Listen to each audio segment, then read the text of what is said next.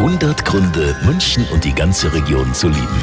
Mitten in der Innenstadt gehört dazu zu München, ist doch klar, seit über 100 Jahren das Müllersche Volksbad.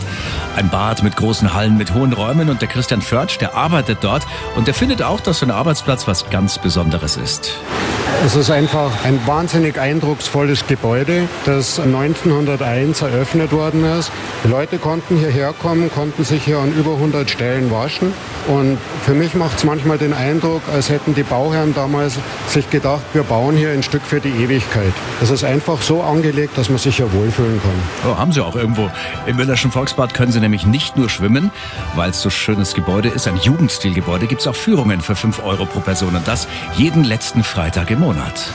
100 Gründe, München und die ganze Region zu lieben. Eine Liebeserklärung an die schönste Stadt und die schönste Region der Welt.